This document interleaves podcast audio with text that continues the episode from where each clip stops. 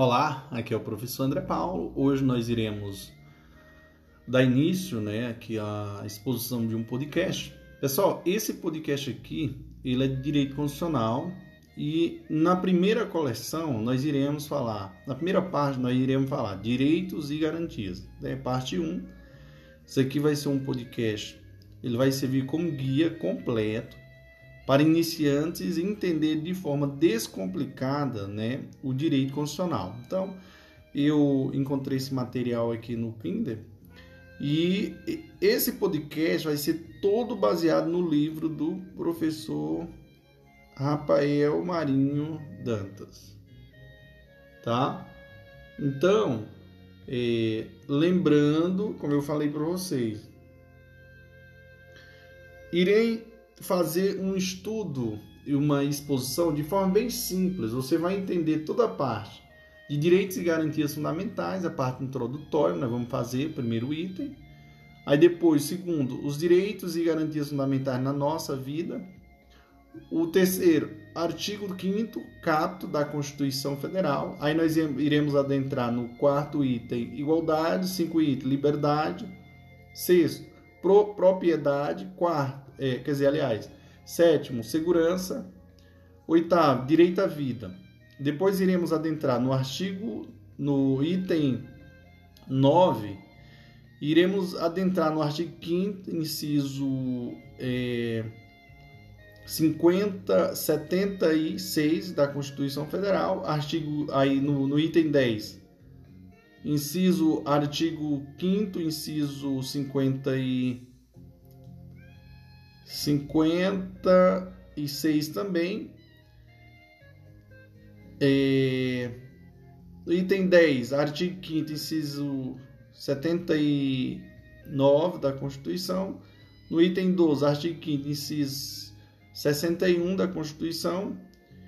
E no item 3, artigo 5 inciso 42 Próximo, no item 14, artigo 5 inciso 50, não, 42 também, tá? No item 5 artigo 5 inciso 40, 40 não, 58. No item 16, nós iremos ao artigo 5 também, inciso 58. No item 17, artigo 5 inciso eh, 58 também. No item 18, artigo 5 inciso é, 74 e no item 19, artigo 5 inciso 63. No item 21, artigo 5 inciso é, 70, 70 não, 40 e 49. Artigo artigo no item 22, artigo 5 inciso 49 ainda também, no item 23, artigo 5 inciso 41 e no artigo no item 24, artigo 5 inciso 50 65.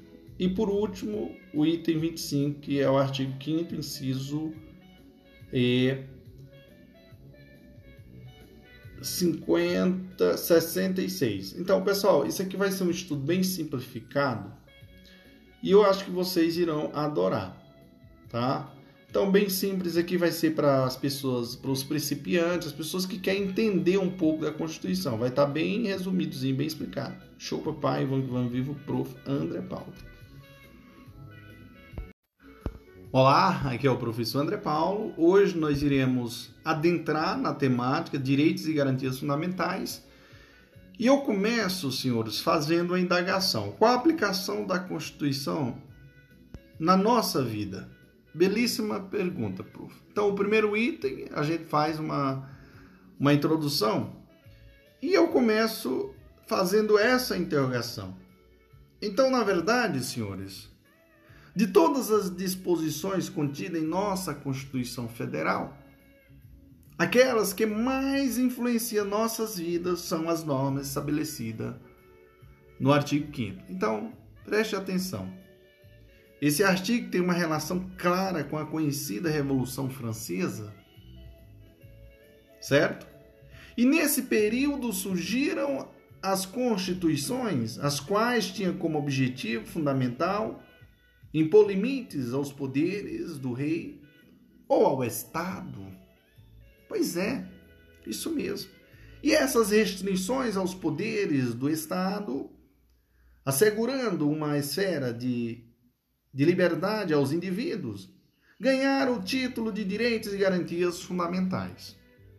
Na verdade, em decorrência desses direitos e garantias fundamentais, colocarem limites à interferência do Estado em nossas vidas, eles impedem que esse tome atitudes que venham contra os nossos interesses, contra os direitos que a Constituição Federal nos garantiu.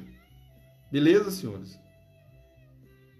Então vamos lembrar: Estado e indivíduo. Então, em virtude dessas características, ele exige um não fazer do Estado em relação às liberdades individuais. Por isso, senhores, os direitos e garantias fundamentais são chamados de direitos negativos, liberdades negativas ou direitos de defesa. E aqui eu dou uma dica a todos vocês que geralmente eles gostam de cobrar essa parte nas provas de concurso, tá? Eu digo assim a todos neste momento que esses direitos negativos foram os primeiros que nós conseguimos conquistar através das lutas, das lutas contra o autoritarismo estatal. Essa origem primeira ou inicial faz com que eles sejam chamados de direitos de primeira geração. Então, senhores, fica ligado porque eles cobram muito na prova, nas provas, tá? Fica ligado mesmo, bem, bem importante. Então eu sei que você quer saber o que são esses direitos e garantias fundamentais e em que são capazes de influenciar nossas vidas. Entretanto, a primeira coisa que eu vou lhe dizer, senhores, neste momento, é que esses direitos e garantias fundamentais estão em sua esmagadora maioria no artigo 5 da Constituição Federal. Então, o artigo 5 é, tem muitos incisos. Eu poderei explicá-los um a um, porém, eles não possuem uma relação lógica entre si. Por isso, vou usar minha experiência para mostrar como esses incisos influenciam nossas vidas valendo-me de histórias cronologicamente situadas no tempo, que vai nos proporcionar uma construção mental desse artigo. Beleza? Então, vá a dica do prof. André Paulo. No próximo item, nós iremos estudar os direitos e garantias fundamentais na nossa vida. Beleza? Então aguardo você no próximo item. Show, papai. Vamos que vamos. Viva ao prof. André Paulo. Glória a Deus. Olá, aqui é o professor André Paulo. Hoje nós iremos ao segundo item do nosso podcast, que nós iremos adentrar nos direitos e garantias fundamentais da nossa vida. Então, é, na verdade, eu sou um cara que adora contar histórias, né, senhores? Piadas e tudo mais. Por isso, vou contar para você, uma história real, tá? De um conhecido que sentiu na pele o artigo 5 da Constituição Federal. Preparado aí, senhores, para ouvir a minha história, baseado na, na exposição do autor? Você deve estar se perguntando: você é idiota? Ou o quê? Eu te respondo: idiota é quem faz idiotices. Então, sossegue aí e fique atento ao que eu vou te contar neste momento. Eu tenho um amigo muito, muito louco. E como eu quero preservar sua identidade, vou chamá-lo de amigo baladeiro. Sua história começa quando sua mãe conheceu seu pai em um piseiro da cidade. O fogo era tanto que esse terminou no quarto.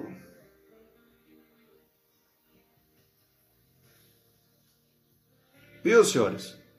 O fogo era tanto que isso terminou no quarto. Não teve jeito.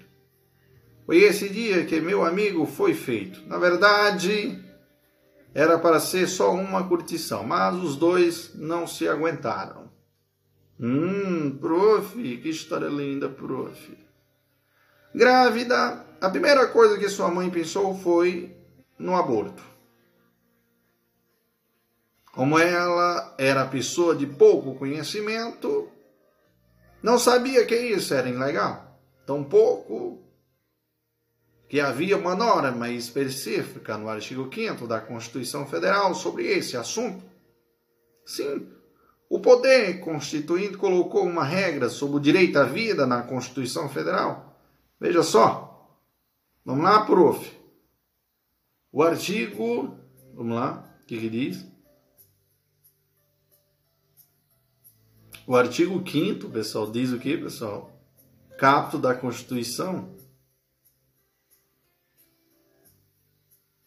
Todos são iguais, né, senhores? Todos são iguais perante a lei, sem distinção de qualquer natureza, garantindo-se aos brasileiros e estrangeiros residentes no país a inviolabilidade, ó, no país a inviolabilidade do direito à vida, a liberdade, a igualdade e a propriedade e segurança. Então, veja só o que, que diz o capto. Consiste na parte inicial do artigo, ó, de onde ele será desdobrado em incisos, alíneas e parágrafos. Observe que todos nós, brasileiros ou estrangeiros, residentes ou não no Brasil, temos assegurado a inviolabilidade ou a proteção dos seguintes direitos fundamentais. Quais, prof?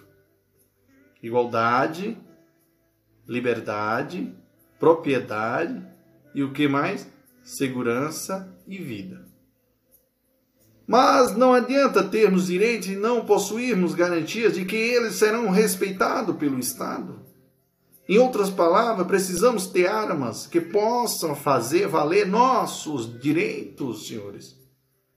Os instrumentos que vão assegurar o respeito aos nossos direitos fundamentais são chamados de garantias. Por isso, o artigo 5 no artigo 5 teremos os direitos fundamentais e as garantias de que serão respeitadas. Observe comigo, todos nós temos o direito à vida, não é mesmo? Belíssima indagação, prof. Mas eu vou mais longe. E qual a garantia de que ele não será desrespeitado? Eita, prof, que, que profundidade, prof. Bem, a Constituição vai estabelecer a garantia de que não haverá pena de morte. Vejamos esse exemplo. Vamos lá? Direito fundamental, artigo 5 cap. Direito à vida. Garantia, não haverá pena de morte. Artigo 5 inciso que, pessoal? Ó. Inciso 47 da Constituição Federal. O artigo 5 ele diz ainda, é, é capto da Constituição, fala sobre o direito à liberdade. Vamos ver a garantia? Ninguém será levado à prisão ou nela mantido quando a lei admitir liberdade provisória, com ou sem fiança. Artigo 5 inciso é, 50 e 66. Então, senhores, vamos começar agora os direitos fundamentais que foram considerados invioláveis pela nossa Constituição a seguir. Beleza? Nós iremos adentrar, senhores, toda, em toda, toda essa, essa temática bem, de forma bem tranquila. Tá bom? Então, Vá a dica do prof. André Paulo e vamos que vamos. Olá, aqui é o professor André Paulo. Hoje nós iremos ao item 3 do nosso podcast. Lembrando, pessoal, que nesse item 3, eu até comentei já no áudio anterior, no áudio anterior, tá? E eu vou repetir para a gente seguir a sequência, tá bom? Mas lembrando daquela historinha lá do meu amigo, né, segundo o autor, que engravidou a mulher e tentou o quê? Fazer com que a mulher abortasse, né? Então lá nós iremos analisar, nós analisamos os direitos que foram que violados, né?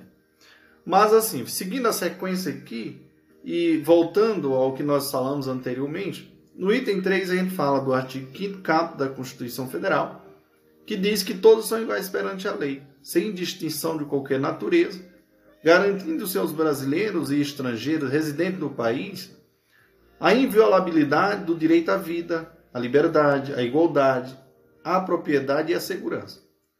Então, nesse caput, ele consiste na parte principal do artigo, né? De onde ele será desdobrado em incisos, alíneas e parágrafos.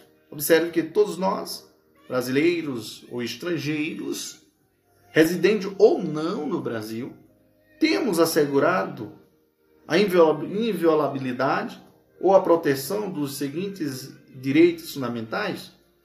E isso foi o que eu falei para vocês: igualdade, liberdade, propriedade, segurança e vida. Mas não adianta termos direitos e não possuirmos garantias de que eles serão respeitados pelo Estado. Em outras palavras, senhores, precisamos ter armas que possam fazer valer nossos direitos. Os instrumentos que vão assegurar o respeito aos direitos fundamentais são chamados de garantias. Por isso, no artigo 5 teremos os direitos fundamentais e as garantias de que serão respeitados. Observe comigo aqui, todos nós temos direito à vida, não é mesmo? E qual a garantia de que ele não será desrespeitado? Hum, prof, que profundidade. Bem, a Constituição vai estabelecer a garantia de que não haverá pena de morte. Vejamos esse exemplo. Né? Vamos aqui ver aqui o exemplo que eu dei para vocês. Então, direito fundamental aqui, nós vamos ter o artigo 5 aí vamos direito à vida, é um direito fundamental. Qual, mas qual a garantia, prof? Não haverá pena de morte. Artigo 5 inciso o quê? 50, é, 47 da Constituição. Bora lá, outro direito fundamental. Artigo 5 capto, direito à liberdade. Ninguém será, aí garantia, ninguém será levado à prisão ou nela mantido, quando a lei admitir liberdade provisória, com ou sem fiança. Artigo 5 inciso 66. Senhores e senhoras, neste momento, eu convido a todos vocês para nós conhecermos agora os direitos fundamentais que foram considerados invioláveis pela nossa Constituição a seguir. No caso que eu falei, do exemplo que eu falei lá do, do meu amigo, tá bom? Beleza? Então, a dica do prof. André Paulo. No próximo áudio iremos falar desses direitos violados, que é o direito à igualdade, enfim, vamos lá. Show, papai, aguardo vocês lá. Olá, amigos, olá, amigas, aqui é o Prof. André Paulo. Hoje nós iremos ao item 4, o item 4, né, do nosso podcast. Lembrando que nós iremos agora, neste momento, adentrar naquele caso específico de violação dos direitos fundamentais, tá, pessoal? Então, é, naquela situação que nós falamos do meu amigo, tá? E aqui eu começo no item 4 falando do direito à igualdade. O que é igualdade, prof? Uma pauta rápida na história do meu amigo é, Baladeiro, tá? Veja que além da Constituição proteger o direito à vida, ela assegura a todos nós uma série de outros direitos. Mas qual, prof? Primeiro, ela vem dizer que todos nós somos iguais sem distinção de qualquer natureza. Essa afirmação do artigo 5 é conhecida como o princípio da isonomia em grego. Iso significa igual, inomia, lei, ou igualdade perante a lei. Na verdade, o princípio da igualdade sustenta que devemos tratar os iguais como, como iguais e os desiguais como desiguais, na medida da sua desigualdade. Esse princípio da igualdade deve ser obedecido tanto pelos legisladores, aquele que cria a lei, como pelos julgadores ou juízes, aqueles que aplicam a as leis e por nós, cidadãos e particulares. Assim, os deputados e senadores não podem aprovar leis que estabeleçam tratamentos discriminatórios. Contudo, eles podem instituir uma política de cotas raciais, tratando desigualmente aqueles que são desiguais. Senhores e senhoras, você deve estar se perguntando: como a política de cotas raciais nas universidades é possível se o artigo 5 não fala nada sobre isso? Belíssima pergunta, prof. Ele se refere apenas a. E aí, pessoal?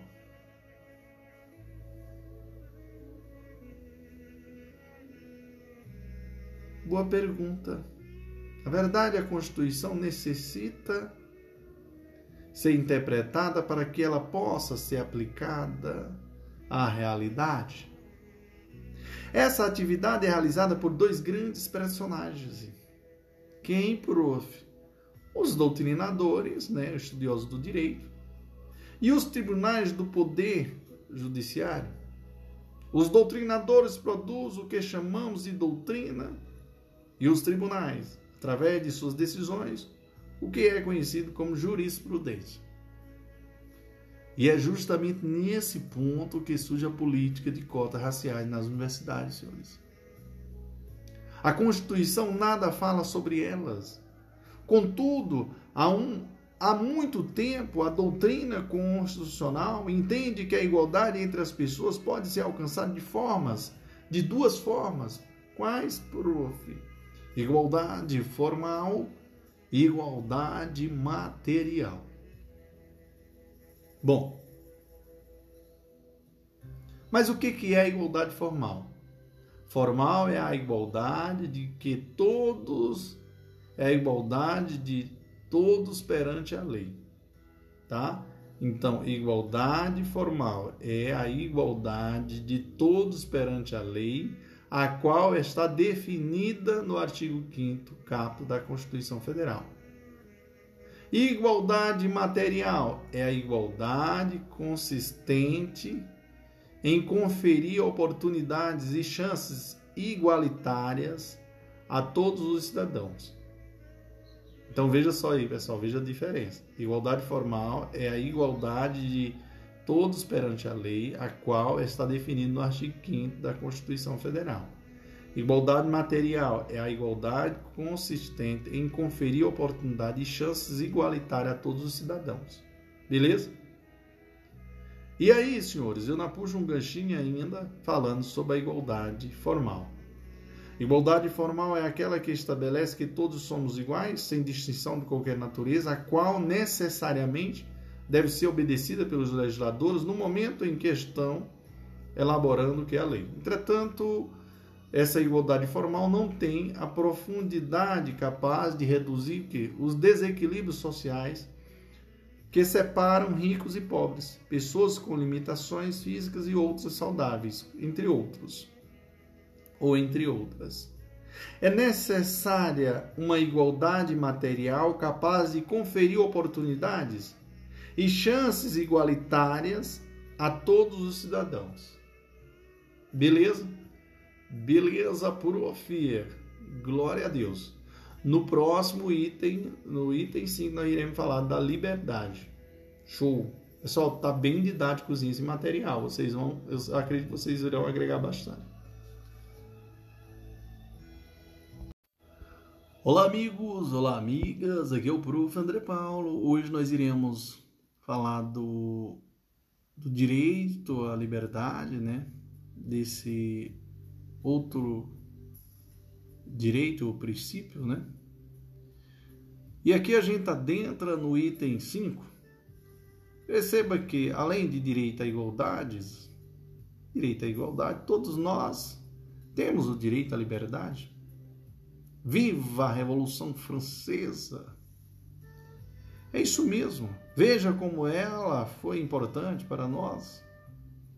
A liberdade é a essência dos direitos e garantias fundamentais, pois ela funciona como um, um grande limitador à interferência do Estado em nossas vidas. Entretanto, quando falamos em liberdade, estamos nos referindo a toda a extensão do seu conceito. Ela envolve a liberdade física, de locomoção, liberdade de crença, de imprensa, né, de crença, liberdade de que mais, prof? De expressão do pensamento, de associação. Enfim, veja a plenitude e a extensão da liberdade.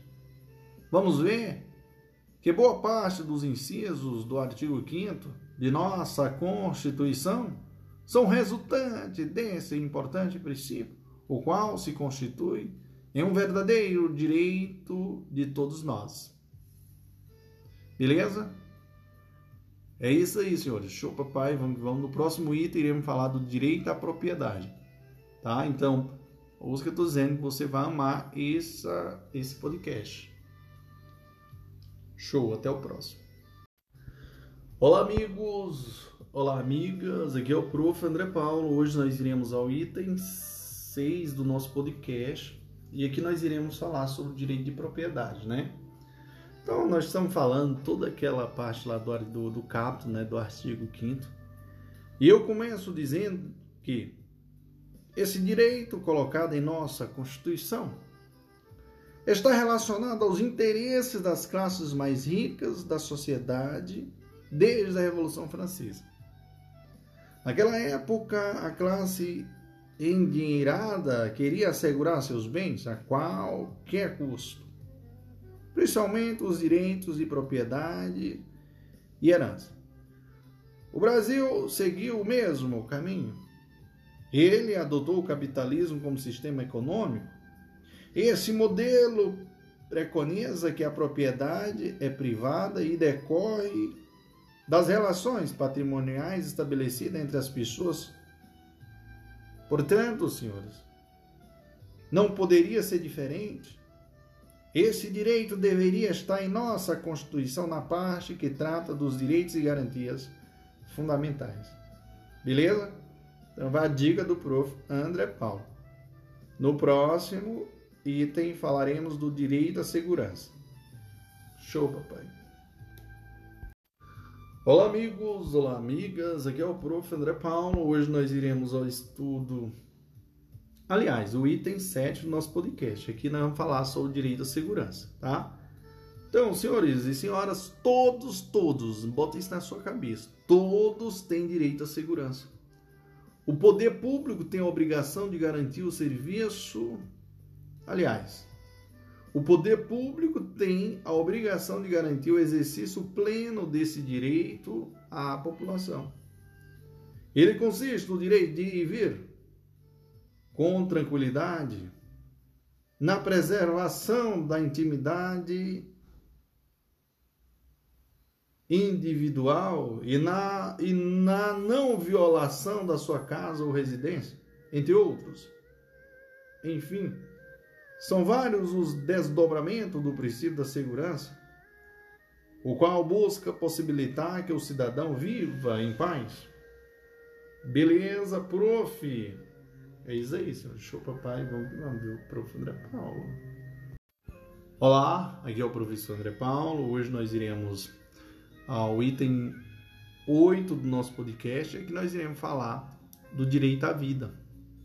E atenção, senhores, atenção para tudo neste momento. Amém? Amém, prof. Por quê? Porque de todos os direitos assegurados pelo artigo 5 certamente o direito à vida é o mais importante. Afinal, não podemos exercer nenhum outro direito senão tivermos a vida, a existência como condição para usufruir de qualquer coisa. Esse direito à vida não envolve apenas a sobrevivência física, mas, mas compreenda a dignidade dessa vida em toda a sua extensão. Afinal, que vida teria um cidadão caso vivesse em um lixão? se alimentando de, dese... de dejetos humanos e sem qualquer perspectiva de um futuro melhor? Belíssima reflexão, prof. Belíssima pergunta. Portanto, veja que quando falamos de direito à vida, estamos tomando como referência toda a amplitude de seu significado. E essa ideia que o conceito de vida traz compreende tanto a sua dimensão física quanto a espiritual. Dessa forma, senhores, a mãe do amigo baladeiro, hein, que não pode fazer um aborto. O direito à vida é inviolável, tanto a vida extrauterino quanto a intrauterino são expressamente protegidas pela Constituição. Graças a Deus. E o amigo, né?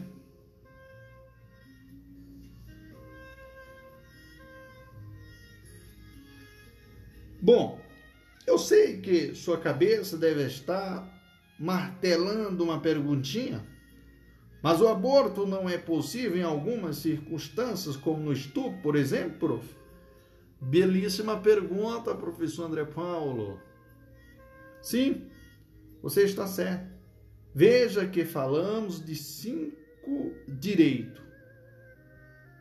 Aliás, direitos: a vida, a liberdade, a igualdade, a propriedade e a segurança. Embora eles estejam assegurados em nossa Constituição, Guarde na sua memória mais profunda uma informação básica. Não existe direitos absolutos, senhores.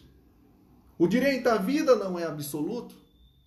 E isso significa que, em excepcionais circunstâncias, ele pode ser violado. O aborto é uma delas.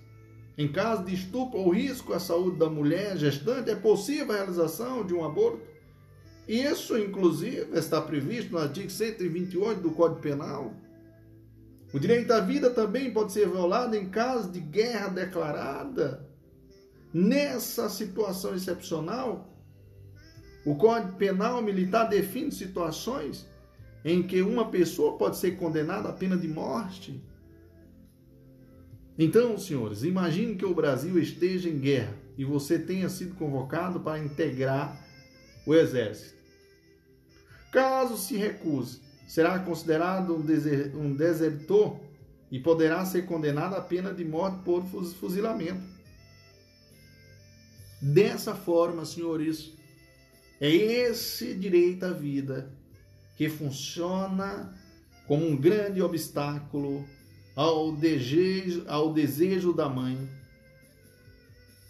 do, do meu amigo baladeiro de abortá-lo.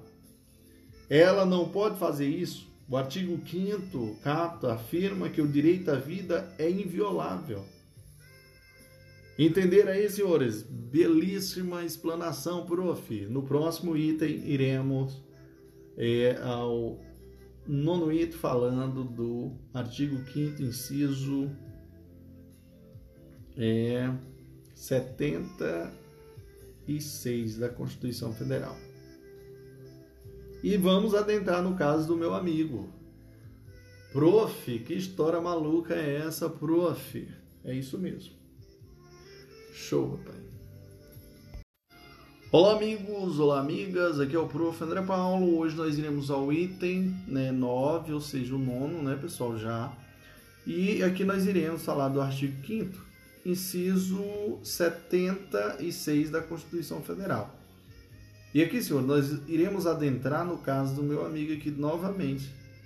Então, a mãe do meu amigo é, baladeiro, mesmo não conhecendo o direito constitucional, acabou decidindo não fazer um aborto. O menino nasceu forte, forte, mas muito feio. A mãe falava que ele parecia com o pai, e o pai falava que ele. Mas logo que o bebê nasceu, eles se, eles se viram diante de um dilema. Precisavam tirar a certidão de nascimento do menino, mas não tinha um tostão furado no bolso. O que fazer, prof? Belíssima indagação, prof. Eles não precisam se preocupar com isso. O artigo 5 inciso 76 da Constituição Federal afirma que a certidão de nascimento é gratuita para os reconhecidamente pobres. Veja só aqui, pessoal. Vamos, ao, te, vamos ao teúdo desse artigo. Artigo 5 inciso 76 da Constituição diz: São gratuitos para os reconhecidamente pobres na forma da lei. A, é, a linha A, o registro civil do nascimento. A linha B, certidão de óbito. A certidão de óbito. Beleza? Então, não esqueça disso, ó. Vamos lá, a linha A, o registro civil do nascimento. A linha B, certidão de óbito. Eu imagino que você já tinha ido a um cartório. Trata-se de um serviço notarial e de registro de natureza privada que somente pode ser exercido por aquele que obtiver delegação do poder público. O cartório presta serviços notoriais e de registro em troca do pagamento de emolumentos que vão remunerar seu serviço. Então, o cartório é motivo de alegria. Quando vamos registrar o nascimento de nosso filho, e de tristeza quando vamos fazer a certidão de óbito de um ente querido. Sabemos que os, que os preços de alguns serviços cartoriais são elevados, sendo que algumas pessoas não têm condições financeiras de pagá-los por serem muito pobres. Sendo assim, a Constituição assegura os reconhecidamente pobres civil, é, registro civil de nascimento e certidão de óbito. Veja que a Constituição apenas se refere aos se refere aos reconhecidamente pobres. Como era de se esperar, o amigo baladeiro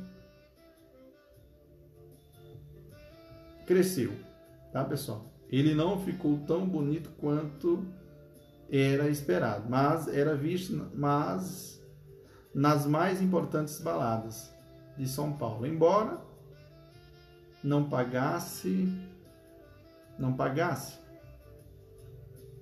Tal como seu pai e sua mãe, o amigo baladeiro não imaginava como a Constituição poderia influenciar sua vida, ainda mais em uma balada. Entretanto, a vida é implacável. Quem não resolve estudar acaba aprendendo na prática o direito constitucional. Entendereis, senhores, que história belíssima, prof. Senhores e senhoras, no próximo item, no item 10, nós iremos falar sobre é, o artigo 5 inciso 76 ainda. Nós, nós vamos ainda falar do caso da, do amigo baladeiro. Show, papai. Vamos que vamos. Viva o prof. André Paulo. Olá, amigos. Olá, amigas. Aqui é o prof. André Paulo. Hoje eu estou aqui, senhores e senhoras, para explanar o artigo 5 inciso 76 da Constituição Federal. Ou melhor, dando continuidade a esse projeto implacável, né? Então, meus senhores e senhoras, veja só o item 10, o que que diz? Lembrando da história do nosso amigo, esse, esse safadinho todo sábado ia para a maior balada de São Paulo, sempre na expectativa de pegar alguma gatinha. Eita, prof, parece que é parente do prof, André Paulo. Mas lembrando da historinha que eu contei para vocês, né? E ao chegar na balada, senhores, ele fez de tudo para encontrar aquela gatinha, mas foi fora. Atrás de, fora, atrás de fora. Viu? Foi fora atrás de fora. Dava até dó do bichinho. Ninguém queria dar uma chance para ele. Pessoal, aqui já não parece comigo, viu? é interessante, porque pro chega nas baladas aí o negócio é bacana. Eita, prof, mas como tu é modesto, glória. Mas vamos lá. Até que, no fim da noite, no último gole de cachaça, eis uma princesa apareceu em sua frente. Ele pirou a cabeça, né? Ele pirou o cabeção com a gatinha.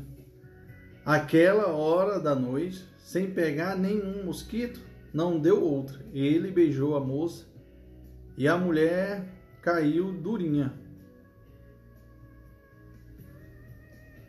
Ele tentou de outro jeito, ele tentou de todo jeito acordar aquela mulher. Meu Deus. Faltou o que, prof? Aí, senhores, ele falou que amava, que seria seu príncipe, mas não teve jeito, a mulher morreu mesmo. Eita! Imagina o desespero desse homem. Eu não queria estar no lugar dele, por isso era bastante compreensível que ele tinha pirado e tirado suas roupas em desespero. O problema é que o amigo baladeiro não sabia que é crime andar pelado na rua. Crime? Como assim, prof? Onde isso está escrito? Pois é, uma lei já definiu antecipadamente que isso é crime. Caso contrário, ele poderia andar pelado na rua numa boa. Como assim, prof? Aliás, o artigo 5 inciso 2 da Constituição Federal deixa bem claro que ninguém é obrigado a fazer ou deixar de fazer alguma coisa senão em virtude de lei. Caso não existisse essa lei, todos podiam ou poderiam andar numa boa pelados, nus, com, uma, com a mão no bolso. Isso mesmo, prof. É o que vamos ver agora. O artigo 5 inciso 2 da Constituição Federal diz: ninguém é obrigado a fazer ou deixar de fazer alguma coisa senão em virtude de lei. Meu amigo baladeiro não imaginava que havia uma lei proibindo que ele andasse pelado pela rua, pela rua. Na verdade, se não existisse essa lei, ele não poderia ser obrigado a, a deixar de fazer isso.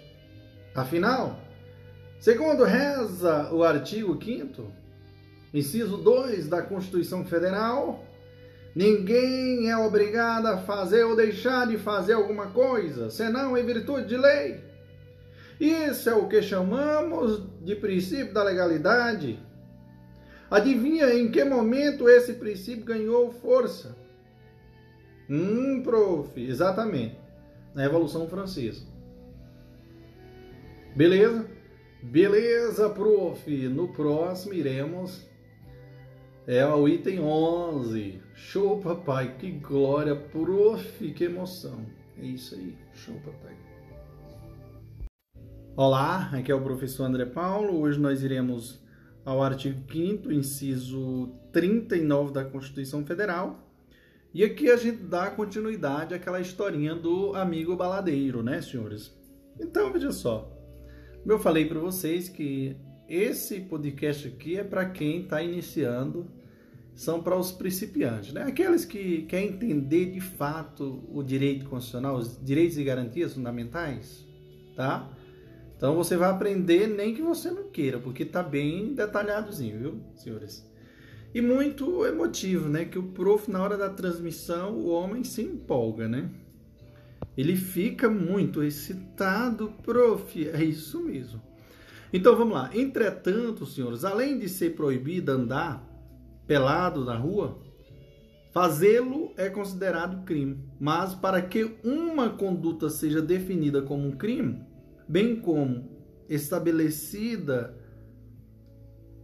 a sua pena, é necessário que seja elaborada e publicada uma lei previamente à prática do fato criminoso.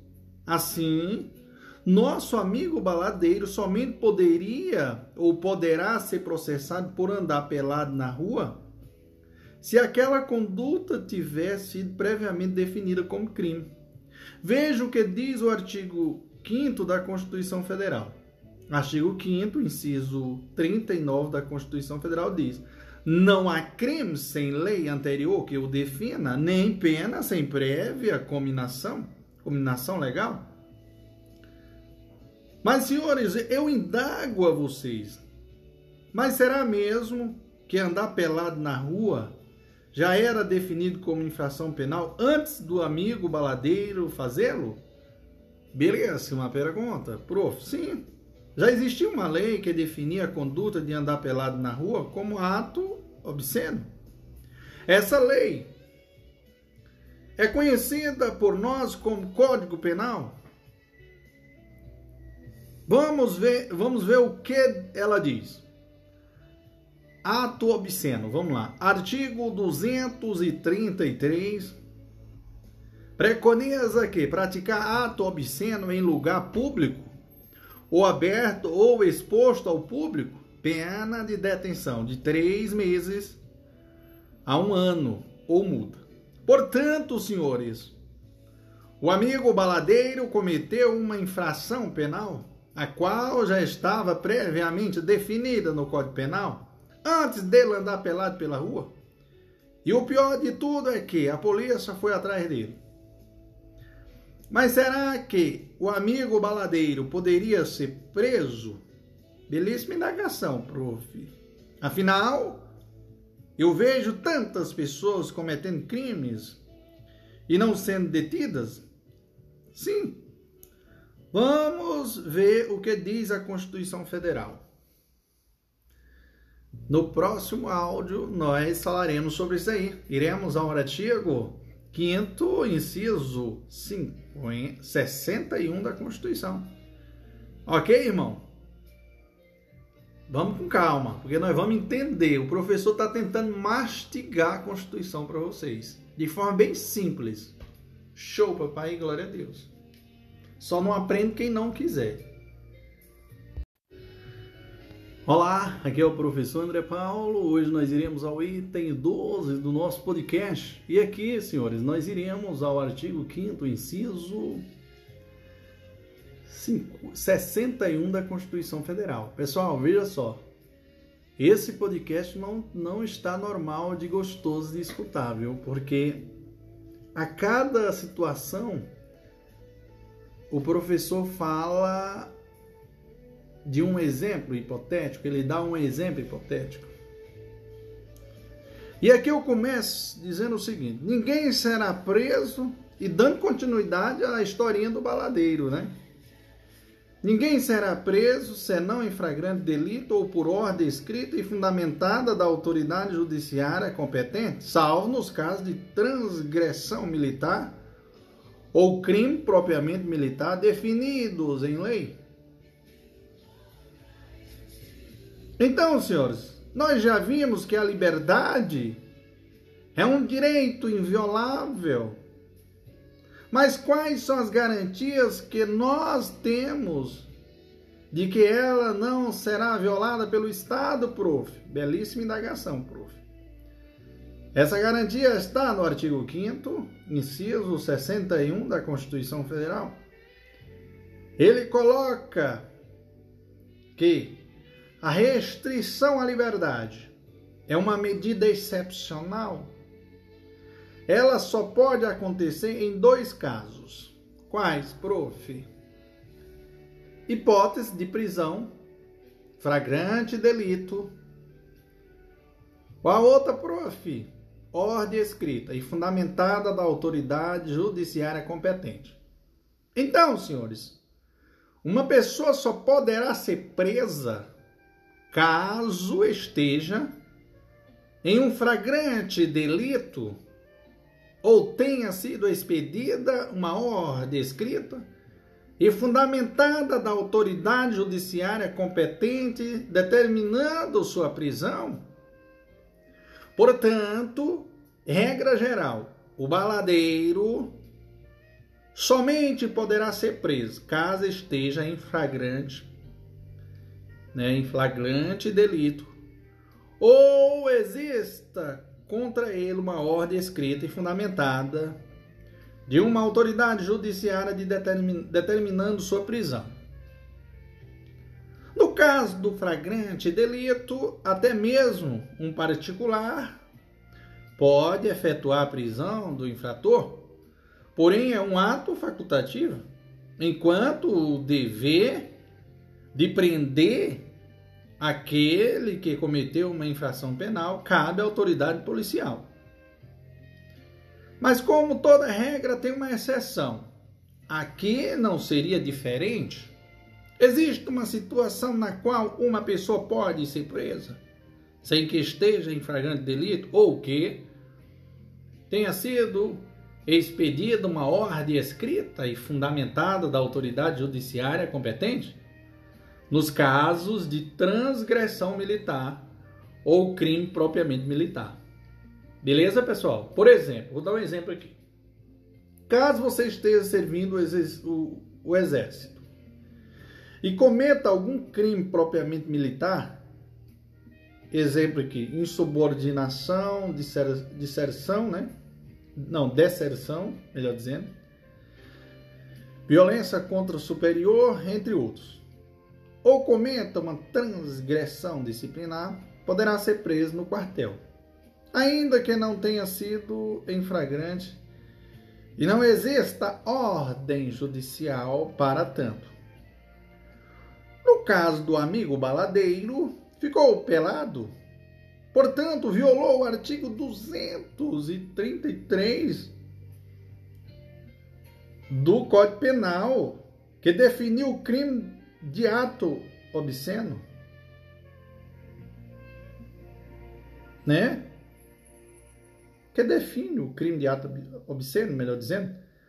Além disso, ele estava em flagrante delito, que segundo o Código de Processo Penal ocorre quando a pessoa está cometendo a infração penal ou acaba de cometê-la e é perseguido logo após pela autoridade, pelo ofendido ou qualquer pessoa que faça presumir que ela seja a autora. Amém, irmão? Amém, prof. Que emoção, prof. Glória a Deus. Pessoal, no próximo item nós iremos falar do artigo 5 inciso é, 42, tá bom? Ó, porque cada situação, ó, cada é, inciso do artigo 5 da Constituição, eu falo de uma situação hipotética, tá? E assim, eu uso o mesmo exemplo, quero que vocês fiquem bem cientes disso, eu uso o mesmo exemplo para todos, então a gente só prolonga a história, porque fica muito mais fácil de você entender e compreender esses incisos, e eu tenho certeza que vocês vão memorizar tudo isso aí. Não vai lembrar do prof. André Paulo. Show, papai. Até o próximo. Olá, aqui é o professor André Paulo. Hoje nós iremos, senhores, ao item. O item 13 terceiro, né? Do nosso podcast. E aqui nós iremos abordar o artigo 5 né? Inciso... É 40, né, senhores? 42. 42, é. Senhores e senhoras, atenção, atenção. Porque dando continuidade à nossa historinha do baladeiro,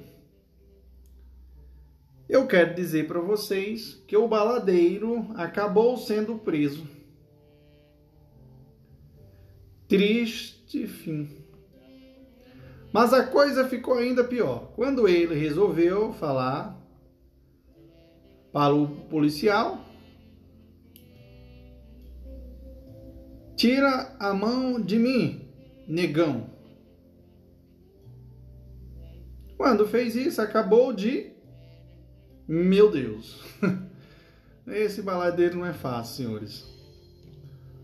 Então, senhores, veja só o quanto essa história está muito engraçada, viu? Essa narrativa é um espetáculo. Vocês vão entender todos os artigos. Você vai, vocês vão entender todo esse artigo, da, da, o artigo 5 da Constituição, né, as garantias, os direitos fundamentais garantias, através dessa história, viu? Então, veja só. Você sabe Melhor dizendo, você já sabe que o racismo é crime. E como tal, está previamente definido em lei, pessoal. Entretanto, a situação é um pouco mais delicada, pois o artigo 5 da Constituição Federal vai nos dizer que a prática do racismo é um crime inafiançável imprescritível. Veja só, o artigo 5 inciso 42, né, pessoal? 42 da Constituição Federal diz: A prática de racismo constitui crime inafiançável e imprescritível sujeito à pena de reclusão nos termos da lei. Então, senhores, atenção. Porque se o baladeiro cometeu o crime de racismo, provavelmente será condenado e terá que cumprir uma pena. Mas as pessoas que cometem algum, alguns crimes podem usufruir do benefício da fiança. Não é verdade? Sim, pode. Se você não sabe, fiança é o pagamento, geralmente em dinheiro, feito pelo autor do crime ou outra pessoa, para que ele possa responder ao processo em liberdade. Tá bom? Ocorre que no caso do baladeiro, ele não terá direito à fiança. Portanto, ainda que queira pagar para ter sua liberdade, segundo a Constituição Federal, o crime de racismo é inafiançável. Além disso, na maioria dos crimes que podem ser praticados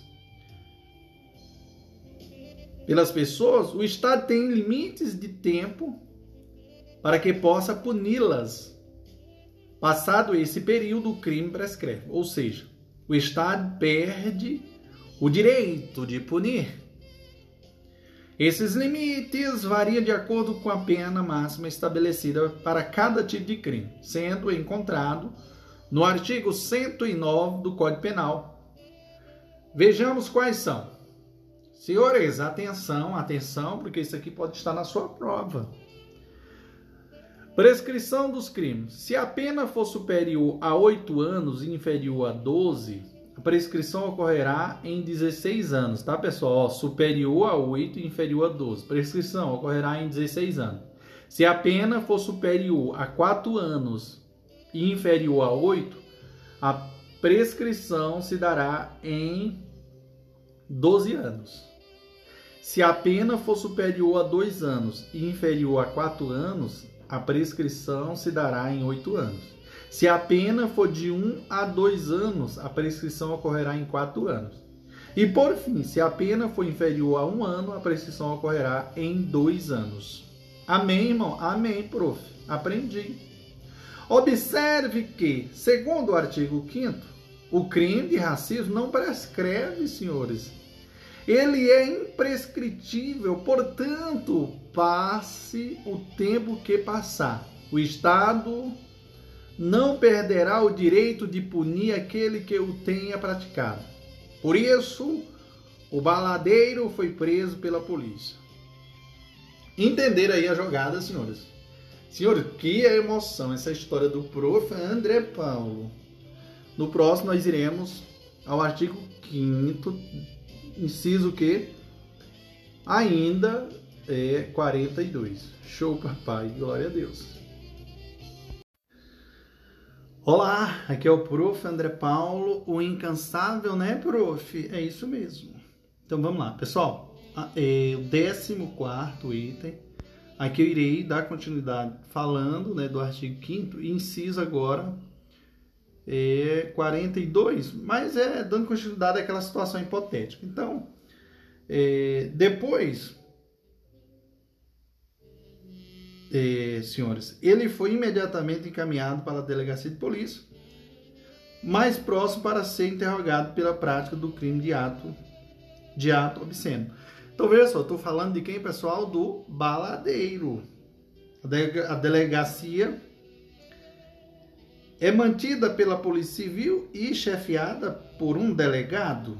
Compete a ele o exercício da atividade de polícia judiciária, a fim de apurar os fatos e colher as provas necessárias para que o Poder Judiciário possa processar e julgar aquele que praticou uma infração penal. Irmãos, ao chegar na delegacia, o amigo baladeiro é recebido por um policial. Ele, esse logo esclareceu o seguinte: Veja só, policial, senhor baladeiro, como está preso, devo esclarecer que já comunicamos ao juiz competente a sua prisão. Além disso, você tem o direito de comunicar à sua família ou à pessoa que, que indicar que se encontre preso nessa delegacia, conforme dispõe o artigo 5 inciso 60 62. Isso mesmo, prof. 60 e 2 da Constituição.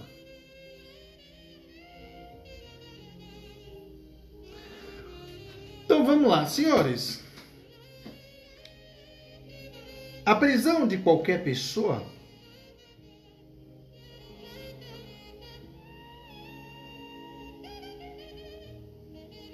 e o local onde se encontra será imediatamente comunicado ao juiz competente e à família do preso ou à pessoa por ele indicada. Não é verdade? É isso mesmo, prof. Então, no próximo, nós iremos dar continuidade falando da situação hipotética, tá, pessoal? Muito interessante esse negócio. Muito mesmo. História linda. Olá, aqui é o professor André Paulo. Hoje nós iremos ao item 15, né, pessoal? Pessoal, só lembrando que no áudio anterior eu falei, se eu não estiver enganado, né? Eu falei do inciso 42, acho que foi, né? Que fala sobre a prisão de qualquer pessoa e o local onde se encontra será imediatamente comunicado ao juiz competente e à família do preso ou à pessoa por ele indicada. Nesse caso aí, só fazendo uma retificaçãozinha, não tem problema, tá, pessoal? Só fazendo aí uma, uma correção. Isso aí é o inciso, na verdade, o que diz é o inciso que é o 60 62, não é o, o, o 42, tá? Mas assim, fica tranquilo, o importante é o conteúdo. Não precisa memorizar cada inciso disso aí. Só precisa não, tá? Artigo, é, artigo 5 inciso agora 58, que diz assim: dando continuidade à historinha do amigo baladeiro. Então, o amigo baladeiro foi deixado sentado no corredor da delegacia. Tempos depois, o policial chega com a seguinte informação. Veja só o que, que diz o policial, pessoal. Já avisamos sua família, senhor baladeiro. Agora temos que colher suas impressões digitais. Venha comigo. Ah, desculpe. Eu já estava esquecendo. O senhor está com sua carteira de identidade? Belíssima pergunta. Porque se tiver, não será necessário colher suas impressões digitais.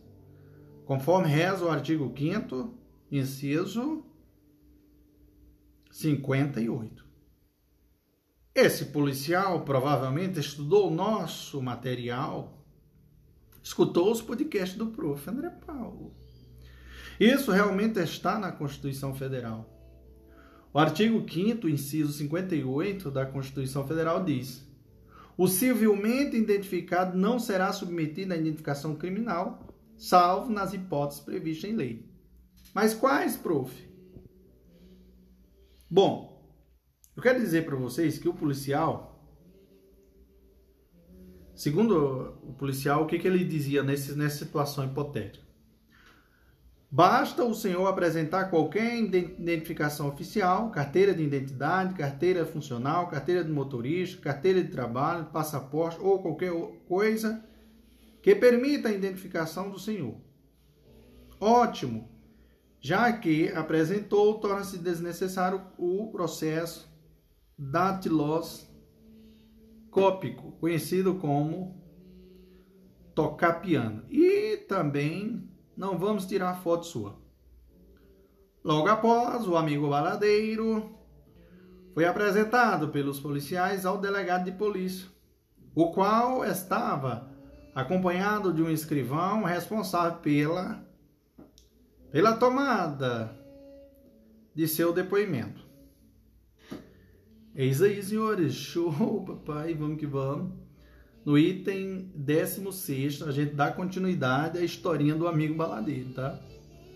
Muito engraçado essa história. Olá, aqui é o prof. André Paulo, dando continuidade aí ao, à explanação da historinha do baladeiro. E assim, pessoal, estamos no item 16, artigo 5, inciso 58, mas iremos já adentrar em, outra, em outro inciso, né, senhores? Então vamos lá, veja só o que, que, o que, que diz o delegado. Sente-se, senhor baladeiro. Antes de colher seu depoimento, tenho que esclarecer algumas coisas de acordo com o artigo 5 da Constituição Federal. Acompanhe o que vou dizer. O artigo 5 inciso 64 da Constituição Federal diz que o preso tem o direito à identificação dos responsáveis por sua prisão ou por seu interrogatório policial. Beleza? É isso aí, senhores. No próximo iremos dar continuidade. Pessoal, essa história está um espetáculo. Show, papai. Vamos devagarzinho pra gente para ficar bem emocionante. Show, papai. Olá, aqui é o professor André Paulo. Então, dando, dando continuidade à história do baladeiro e adentrando nos incisos né, do artigo 5 da Constituição Federal, hoje nós iremos explanar aqui o, artigo, o item 17, artigo 5, inciso 63. Então, Senhores, como delegado, o que eu posso dizer? Tem o direito à identificação dos responsáveis pela. Como o senhor tem, isso aí é o. dando início àquela historinha. Delegado, como o senhor tem o direito à identificação dos responsáveis pela sua prisão? Informo que quem o prendeu foi o soldado Rocha e o capitão, Coutinho? Eu sou o delegado Goulart. Ressalto que antes de colher seu depoimento, devo comunicá-lo que tem o direito de permanecer calado, sendo assegurada a assistência da sua família e do seu advogado nesse instante. O senhor tem advogado? Assim, Pergunta o delegado. E o escrivão, né, senhores? Geralmente, né? O delegado cumpriu todas as providências determinada pelo artigo 5 da Constituição Federal, conforme se observa em seu inciso 63. Artigo 15, é, artigo 5 inciso 63 da Constituição diz: O preso será informado de seus direitos, entre os quais o de permanecer calado, sendo-lhes assegurado a assistência da família e de advogado. Beleza? Beleza, prof. No próximo nós iremos eh, ao item 18. Que história, viu, prof? É isso aí. Show, papai. Olá, aqui é o prof. André Paulo. Hoje nós iremos ao item 18. E aqui, pessoal, dando continuidade àquela historinha do baladeiro, viu? Eu, veja só, se você acompanhar a história do início até o final, você vai compreender todo esse artigo né, todos os, todos os incisos praticamente do artigo 5 tá? Então vamos lá. É, artigo 5 inciso 74. Ah, prof, você não está falando na sequência. Eu falei, ah, pessoal, isso aqui não precisa, porque na prova não vai ter sequência. Você tem que entender o caso, a situação. Viu? Mas vamos lá. Mas o baladeiro não entendeu esses incisos da Constituição e respondeu ao delegado: Doutor, eu sou um duro, um duro na vida. Como posso ter um advogado? Eu não tenho onde cair morto. E agora? O amigo baladeiro ficará sem advogado nesse instante difícil que enfrenta? Belíssima indagação, prof. Claro que não. Todas as pessoas têm direito à defesa. Dessa forma, o legislador constituinte estabeleceu a seguinte determinação no artigo 5 inciso eh, 74 da Constituição Federal, que diz assim, inciso 5 é, é, artigo 5 inciso 74 da Constituição diz: O Estado prestará assistência jurídica integral e gratuita aos que comprovarem insuficiência de recurso. Assim, basta o amigo baladeiro comprovar que sua condição econômica não lhe permite pagar os honorários de um advogado e, e as custas judiciais do processo. Então, senhores, sem que isso implique em prejuízo para o seu sustento e de sua família, para que lhe seja concedida assistência jurídica integral e gratuita, envolvendo o pagamento de honorários de advogado e até mesmo de perito. Mas, senhores, quem vai prestar essa assistência jurídica integral e gratuita ao amigo baladeiro? Em todos os graus, instâncias do Poder Judiciário, é a Defensoria Pública instituição essencial à função jurisdicional do Estado, conforme estabelece o artigo 134 da Constituição Federal. Beleza, senhores? Entretanto, senhores, pode acontecer de não existir uma defensoria pública atuante ou com disponibilidade de defensores para fazerem a defesa do amigo baladeiro. Nesse caso, o Estado ainda assim tem o dever constitucional de prestar assistência jurídica integral e gratuita aos que comprovarem insuficiência de recurso. Dessa forma, o Estado deverá arcar com os custos do pagamento de um advogado quando não existir um órgão estatal que lhe ofereça assistência jurídica. Beleza? Beleza, prof. Glória. Tô entendendo tudo, prof. No próximo item a gente vai falar é ainda, né, senhores, do inciso do artigo 5 inciso 63.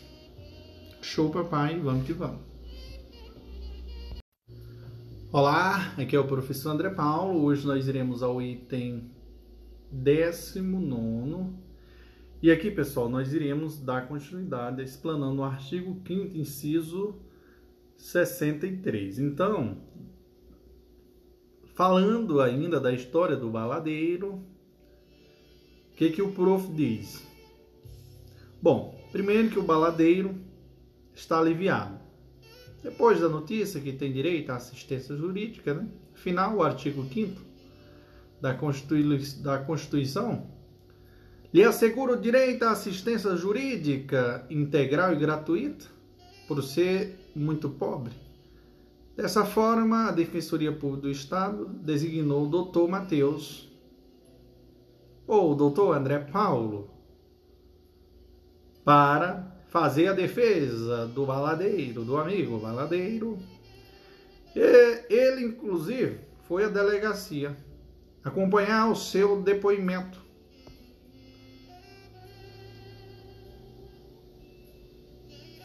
Então, o delegado diz: Senhor baladeiro, seu defensor já está consigo. Por isso, Devo novamente informar que tenho o direito de permanecer calado nos termos do artigo 5 inciso 63. Não é obrigado a responder nenhuma das perguntas que eu lhes, lhe fizer, ok? O artigo, o artigo 5 inciso 63 da Constituição Federal preconiza que o preso será informado de seus direitos, entre os quais o de permanecer calado, sendo-lhe assegurado a assistência da família e do advogado. O delegado falou ao amigo baladeiro que ele tem o direito subjetivo de não se autoincriminar. Esse privilégio dado pelo artigo 5 é uma garantia fundamental conferida pela Constituição ao cidadão. Dessa forma, a autoridade policial agiu bem em adverti-lo do seu direito ao silêncio. Na verdade, essa postura do delegado de advertir o baladeiro do direito de permanecer em silêncio é uma obrigatoriedade que a Constituição coloca para a autoridade policial. Caso não o faça, isso pode gerar inclusive a nulidade do inquérito ou do processo judicial. Esse privilégio está presente tanto no depoimento à autoridade policial na delegacia, quanto diante do juiz na audiência, valendo para a pessoa que está sendo indiciada ou acusada pela prática de um crime. Contudo, esse direito contra a auto-incriminação não vale apenas diante do Poder Judiciário, mas também diante das comissões parlamentares de inquérito do Poder Legislativo, bem como nos processos que tramita no Poder Executivo. Além disso, qualquer pessoa que esteja sendo investigada administrativamente e criminalmente, bem como em processo com tramitação no, no ambiente parlamentar, ainda que seja convocada apenas para testemunhar, tem o direito de não se autoincriminar. Lembre-se, ninguém será obrigado a produzir prova contra si mesmo. Mas vamos voltar a acompanhar o depoimento do baladeiro, né? O artigo 5 inciso inciso 3, nós deixaremos para o próximo próximo item. O item 20. Show, papai. Glória a Deus. Que coisa maravilhosa. Prof. Isso aí. Olá, aqui é o Prof. André Paulo. Hoje nós iremos ao item, né? O vigésimo, né? Senhores, o item 20, melhor dizendo. Meus queridos e queridas, o artigo 5 inciso 3 está relacionado a esse caso do baladeiro. Por quê, prof? Bora lá. O delegado diz: Temos informações de que o senhor foi visto saindo da casa da senhora Francinoca, a qual foi encontrada morta. Isso é verdade? O amigo baladeiro não imaginava que a polícia tinha essa informação. Ele foi surpreso, mas não teve jeito. Ele deveria admitir que a, a gatinha morreu. Baladeiro diz: Não é verdade, doutor. Eu conheci a, Fran a Francinoca na balada. Eu tasquei-lhe um beijo e ela teve um piripaque. Meu Deus. O delegado não se convenceu com as informações prestadas. Achou um verdadeiro absurdo. O delegado diz: Doutor advogado, pode se retirar da sala um pouco? Advogado saía. Advogado, saia da sala. O senhor acha que sou algum idiota a ponto de acreditar na sua história? Assim diz o delegado. Diga a verdade, homem. Que veneno você deu? Ou como você matou a senhora Francinoca? O amigo baladeiro começa a ficar assustado com a impulsividade do delegado da Polícia Civil.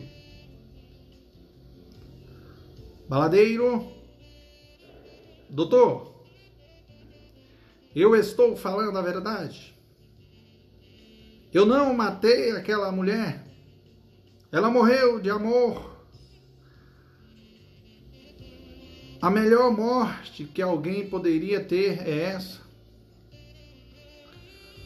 O delegado, incrédulo, acenou para os dois policiais que estavam na sala. Ele, eles entenderam o seu sinal. Eita, prof. Então, baladeiro, vamos. O delegado diz, né? Então, baladeiro, vamos obter sua confusão de um outro jeito. Primeiro, leva o menino para a sala dos prazeres. Eu quero essa confissão agora. Não vou perder tempo com esse idiota. Tenho que encerrar meu inquérito.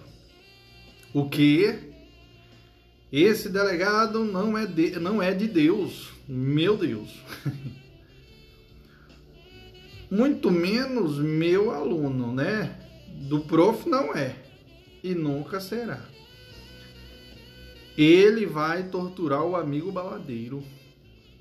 Mas isso é inadmissível pela nossa Constituição Federal, senhores. Ele não pegou aula com o prof. André Paulo, esse delegado. Então, senhores, há muito tempo a tortura deixou de ser instrumento para obtenção da confissão do indiciado ou acusado pela prática de um crime. É justamente por isso que o artigo 5 inciso 3 dispõe que Artigo 5 inciso 3 da Constituição diz que ninguém será submetido a tortura, tratamento desumano ou degradante. Beleza? A fim de reforçar essa ideia, o artigo 5 inciso é, 49, 49, é, 49 diz assim, da Constituição Federal diz que também deve ser assegurado ao preso. No próximo item falaremos desse inciso. Show papai, vamos que vamos com o prof. André Paulo. Ou melhor dizendo, dando continuidade aqui, né? A gente finalizar com chave de ouro já o, o, o item 21. Não, não, vamos deixar para o próximo. Eita, prof, que confusão. Vamos dar continuidade no próximo. Vamos seguir a sequência. Show, papai. Olá, aqui é o professor André Paulo. Então, dando continuidade à historinha do baladeiro.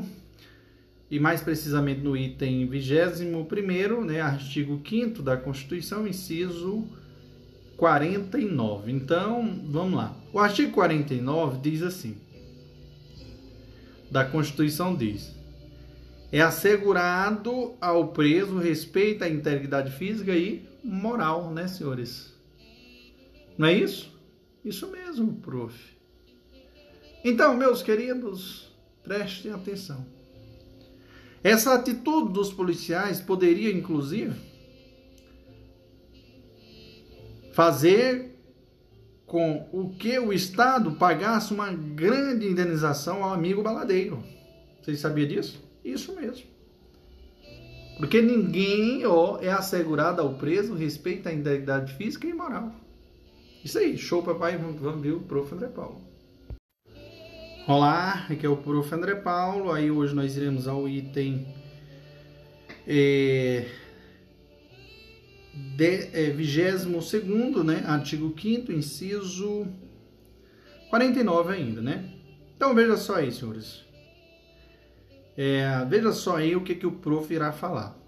Já deu para imaginar as providências que o defensor do baladeiro tomou, né? Então, não é mesmo? O que, que você me diz? Sim, já, sim, prof. Porém, antes dele processar o Estado por essas medidas arbitrárias tomadas por, esse, por seus agentes, ele pediu a liberdade do baladeiro. Mas a quem formulou esse pedido? E aí, prof? Você se recorda que a delegacia de polícia comunicou ao juiz que o baladeiro foi preso?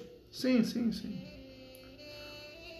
Mas qual juiz foi comunicado, prof?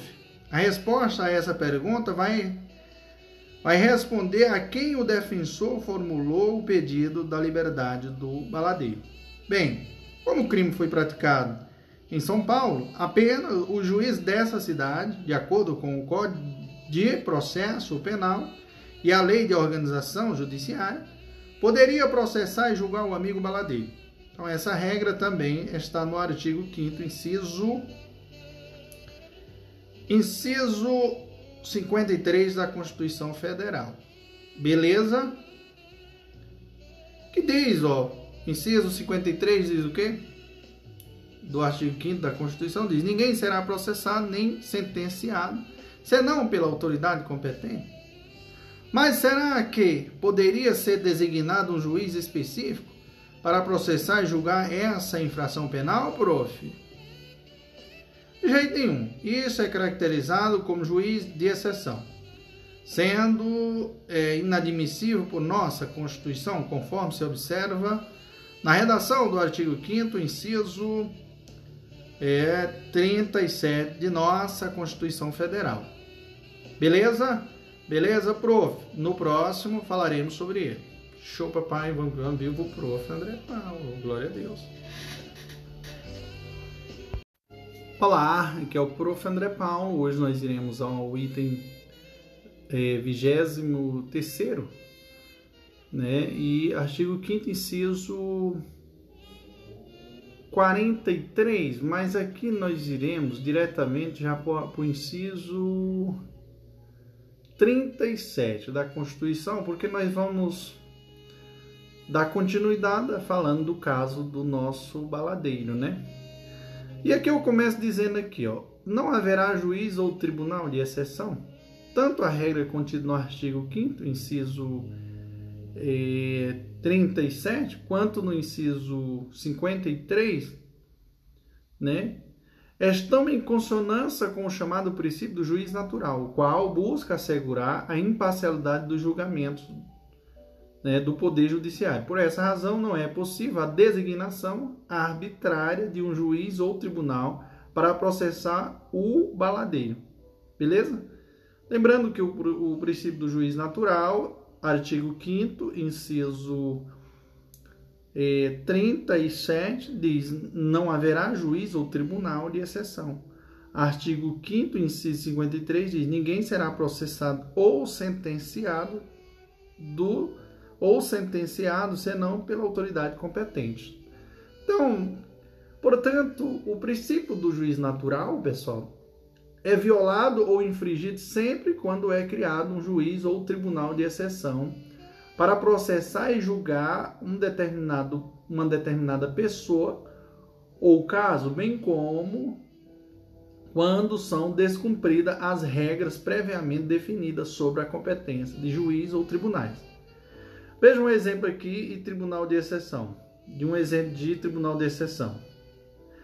Bom, esse aqui é interessante, viu, pessoal? O Tribunal de Nuremberg, né, Tribunal de Exceção, logo após a Segunda Guerra Mundial, foi instituído o Tribunal de Nuremberg, com o objetivo de julgar os crimes cometidos pelos nazistas durante a guerra. Ele é um caso classe de tribunal de exceção, tá, pessoal? Bem, já sabemos que o juiz natural compete é, o juiz natural competente para processar e julgar o baladeiro é o magistrado de São Paulo, no foro de Santana. Mas qual deles? Uma vez que existe oito juízes no foro, é, no, no foro de Santana, melhor dizendo, coube ao juiz da quinta vara processar e julgar o rapaz. Afinal, ninguém será processado ou sentenciado senão pela autoridade competente. Então, dessa forma, o defensor público, né, doutor André Paulo, pediu a liberdade do baladeiro ao juiz natural competente para processá-lo e julgá-lo. Na verdade, senhores, para pedir a liberdade de alguém, o defensor poderia ter requerido tanto a liberdade provisória quanto o relaxamento da prisão. Vamos ver quando ele poderá pedir uma coisa ou outra, tá? Isso aí, vamos ver aqui. Ó. Pedido de relaxamento, como é que ocorre, prof? O relaxamento da prisão é quando há uma prisão ilegal, tá? Liberdade provisória inexistência quando há inexistência das hipóteses para decretação da prisão preventiva, com fiança e sem fiança. Então, o defensor do amigo baladeiro, o professor André Paulo, poderia solicitar o relaxamento de sua prisão, caso fosse constatado algum vício ou ilegalidade nesse ato. Nesse caso, constatada a ilegalidade da prisão, o juiz é obrigado a relaxá-la imediatamente, conforme dispõe o artigo 5 da Constituição Federal. Beleza?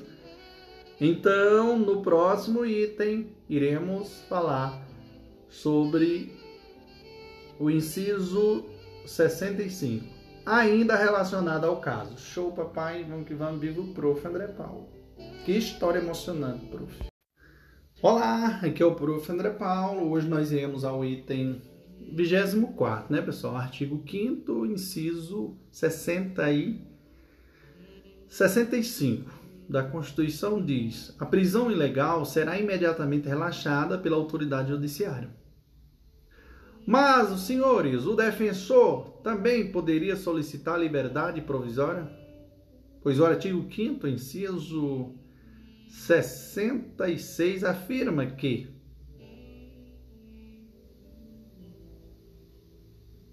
No próximo item falaremos sobre o 66. Vamos seguir a sequência. Show, papai, vamos que vamos. Olá, amigos, olá, amigas. Aqui é o Prof. André Paulo. Hoje nós iremos ao item 25, artigo 5, inciso 66. Dando continuidade à, à exposição do caso do baladeiro, né? Então, artigo, artigo 5, inciso 66 da Constituição Federal diz que ninguém será levado à prisão ou nela mantido quando a lei admitir liberdade provisória com o seu sua fiança, né? Já sabemos que o pedido de relaxamento da prisão ocorre em decorrência de ilegalidade ou vício existente. Mas e a liberdade provisória, prof? quando ela poderia ser solicitada pelo defensor? Hum, belíssima indagação, prof. O defensor do amigo baladeiro tinha que solicitar a sua liberdade provisória caso entendesse que inexistisse, que inexistem, que inexistem as hipóteses definidas no artigo 312 do Código de Processo Penal, que define os requisitos para a decretação da prisão preventiva. Então vamos, vejamos o que, que diz o artigo 312 do Código de Processo Penal, que estabelece que a prisão preventiva pode ser decretada como garantia da ordem pública, da ordem econômica, por conveniência da instrução criminal ou para assegurar a aplicação da lei penal, quando houver prova da existência do crime, indício suficiente de autoria. Portanto, o defensor deveria pedir a liberdade provisória do baladeiro, afirmando que inexistem as hipóteses para a decretação da prisão preventiva e, por consequência, as condições que justificam a manutenção de sua prisão? Em outras palavras, senhores, existem requisitos para a decretação da prisão preventiva? Caso eles não estejam presentes para que ela aconteça. Também não se pode manter uma pessoa presa, devendo o juiz conceder liberdade provisória ao acusado ou réu para aguardar o julgamento do seu processo. Então, ressalta-se que a liberdade provisória é concedida pelo magistrado em caráter temporário. Ela pode ser concedida com ou sem a necessidade de pagamento de fiança. A liberdade concedida com o pagamento de fiança como dito anteriormente, é a liberdade concedida ao réu mediante o pagamento de uma calção em dinheiro, com uma garantia de que este irá cumprir com suas obrigações processuais. Dessa forma, poderá o indiciado aguardar o julgamento em liberdade com ou sem o pagamento de fiança. Assim, o indivíduo acusado de ter cometido a infração penal não será recolhido a prisão e, se for, será posto em liberdade em seguida. Beleza? Então, senhores e senhoras, o defensor, prof. André Paulo, pediu ao juiz a liberdade provisória do amigo baladeiro, pois não encontrou motivo para requerer o relaxamento de sua prisão. O pedido foi juntado por um técnico judiciário da Quinta Vara Criminal para apreciação do juiz de direito. Mas eu pergunto a todos vocês: será que o juiz deferiu o pedido e colocou o amigo baladeiro em liberdade? Belíssima pergunta, prof. Na parte 2 dessa coleção, do próximo podcast, vamos ver qual foi a sua decisão. Amém, prof. Senhores e senhoras, muito bom esse esse esse material, viu, pessoal? Eu queria só agradecer aqui que toda essa exposição desse podcast é baseada no material do professor, tá? Hoje é auditor do TCU, o professor Rafael Rafael Marinho. Beleza? Show, papai, vamos que vamos. Gratidão, viu, pessoal? No próximo, no próximo podcast nós daremos continuidade a esse projeto espetacular, viu, pessoal? Vocês vão aprender e a parte de direito constitucional para aprender na prática com o professor André Paulo, através dos podcasts. Show, papai.